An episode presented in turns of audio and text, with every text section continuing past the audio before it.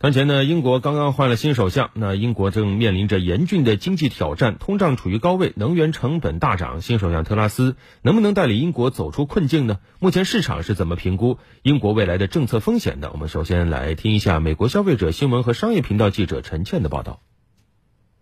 毫无疑问的是，当前的英国经济现状对特拉斯即将开启的任期来说啊，意味着诸多的挑战。而第一个挑战啊，就是如何用最短的时间建立起公信力。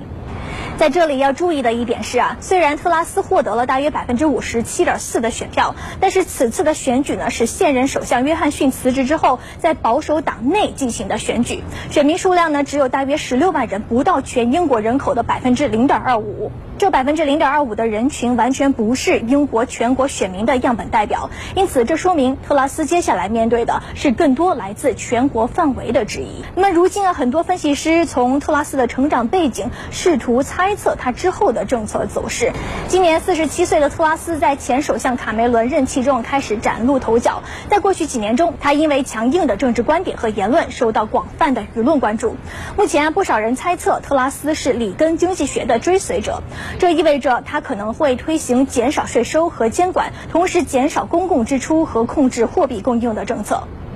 那么，此外呢，特拉斯在选举中承诺取消之前英国政府将在二零二三年生效的将企业税从百分之十九提高到百分之二十五的计划。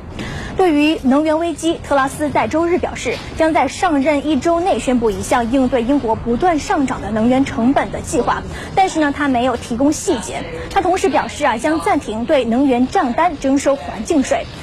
而在脱欧问题上，之前特拉斯一度呢是留欧派，反对英国脱欧，但是之后呢是转变了立场，并且主导了数项重要的协议的签订。所以啊，目前不少的观点认为，他对欧盟的态度会更加强硬，来摆脱之前的留欧派身份。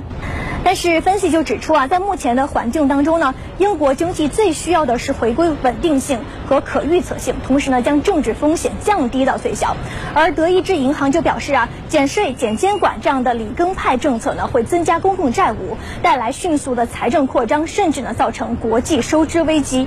同时，对欧盟过于强硬可能会带来贸易政策的风险，进一步的削弱投资者的信心。而德意志银行警告，在特拉斯成为英国新首相之后，英镑危机的风险正在上升。当然，特拉斯能够在多大程度上实现他的竞选承诺，以及呢政策细节都还有待观察。